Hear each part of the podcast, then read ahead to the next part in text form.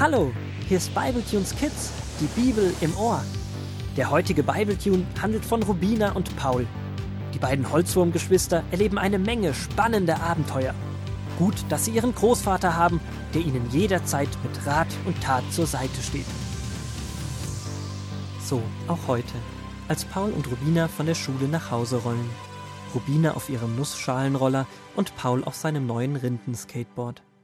Als sie gerade an dem alten Eichenbaum nach links abbiegen möchten, hören sie eigenartige Stimmen. Du, Paul, hörst du, was ich höre? Woher soll ich wissen, was du hörst? Ich höre auf jeden Fall sehr eigenartige Stimmen. Also wenn ich noch so reden würde, müsste ich sicher zu dieser Lokomotivin. Du meinst sicher Lokopädin. Das ist die, die dir geholfen hat, die Wörter richtig auszusprechen. Früher hast du immer gesagt, Tubina, du bist meine Teste Schwester. Stimmt, aber jetzt kann ich richtig sprechen. Und was ich da eben gehört habe, klingt einfach nur komisch. Lass uns mal hinter der alten Eiche schauen. Ich glaube, die Stimmen kommen von dort. Hast du das gehört? Oh, thank you, my darling. Ich verstehe nur Bahnhof. Vom Bahnhof habe ich nichts gehört. Das klang doch ganz anders. Ich verstehe nur Bahnhof heißt doch, dass man überhaupt nichts versteht. Das sagt man doch nur so. Und so rollen die beiden Richtung Eiche und schauen, wen sie treffen. Nein, solche Wanzen haben sie noch nie in ihrem Waldstück gesehen. Wo die wohl herkommen? Paul fasst sich ein Herz und geht auf die Wanzen zu und redet mit ihnen. Erst schauen die Wanzen, als ob sie Paul nicht verstehen, doch dann antwortet eine der Wanzen, wenn auch in einer etwas komischen Weise. Es dauert nicht lange, bis sich herausstellt, dass es sich bei den Wanzen um eine ganz besondere Wanzenfamilie handelt.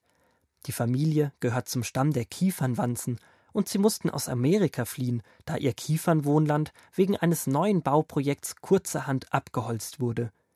Familie Preach, so stellen sie sich vor, ist auf der Suche nach einer neuen Heimat. Gott hatte ihnen gesagt, dass sie nach Europa aufbrechen sollten.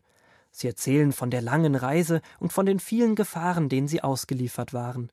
Doch jetzt brauchen sie erst einmal eine neue Wohnung. Du, Rubina, wir müssen Familie Breach helfen. Schau mal, die Mutter und die Kinder sprechen nur diese komische Sprache und der Papa versteht auch nur wenig. Ja, Paul, komm, wir fahren schnell nach Hause und fragen Großvater, wie wir ihnen helfen können. Vielleicht ist Mama auch schon von der Arbeit zurück. Lass uns aufbrechen, Paul. Wer Gutes tut, den soll man niemals aufhalten. Nichts wie los.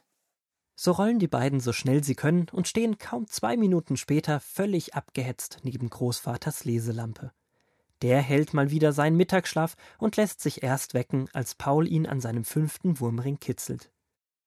Warum weckt ihr mich? Braucht ihr mal wieder einen Rat von mir? Stimmt genau, wir brauchen einen Rat von dir.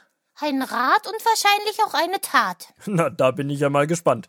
Lasst mich hören, was euch bewegt. Bewegt hat mich nur der Roller, aber mit dem gibt es keine Probleme. Paul, das war wieder so eine Redewendung. Bewegt heißt in diesem Fall so viel wie Was wollt ihr wissen oder worüber denkt ihr nach? Genau, Rubina, das stimmt. Also, was wollt ihr mir erzählen? Und dann erzählen die beiden dem Großvater die ganze Geschichte von Familie Preach der amerikanischen Kiefernwanzenfamilie und ihrer Suche nach einem neuen Zuhause. Großvater hat natürlich sofort Mitleid mit der Familie und bespricht mit Rubinas und Pauls Eltern, dass die Familie erstmal bei ihnen einziehen soll, bis sich ein neues Zuhause finden lässt. Noch am selben Tag ziehen die Kiefernwanzen bei den Woods ein. Rubina und Paul ziehen in die kleine Kruschelkammer und machen der Familie Preach Platz. Paul liegt zusammengerollt in Mamas Eichelwäschekorb und kann nicht schlafen. Diese vielen Ereignisse, die aufregenden Erzählungen der Preachs und die Frage, wie man für sie eine Wohnung finden kann, lassen ihn einfach nicht los. Da beschließt er, leise aufzustehen. Als er gerade die Tür öffnet, wird Rubina wach. Hey Paul, wo willst du hin? Ich kann nicht schlafen und wollte schauen, ob Großvater noch wach ist. Kommst du mit? Klar, ich kann auch nicht mehr schlafen. Hoffentlich ist Großvater noch wach. Und so besuchen die beiden ihren Großvater noch spät am Abend an seiner Leselampe. Er sitzt gebeugt über einem dicken Buch, der Bibel. Du Großvater, wir können nicht schlafen. Ich muss immer noch an die Erzählungen von Papa Breach denken, als sie nur knapp dem fetten Raben entkommen sind und als sie auf dem Schiff in der Kiste eingesperrt waren. Diese Aufregungen. Hoffentlich finden sie jetzt ein neues Zuhause. Aber sicher würden sie viel lieber jetzt bei ihren Freunden und Nachbarn in diesem Amerika sein. Bobby, der kleine Sohn, sah heute so traurig aus. Oh Großvater, warum hat Gott sie denn so weit weggeschickt?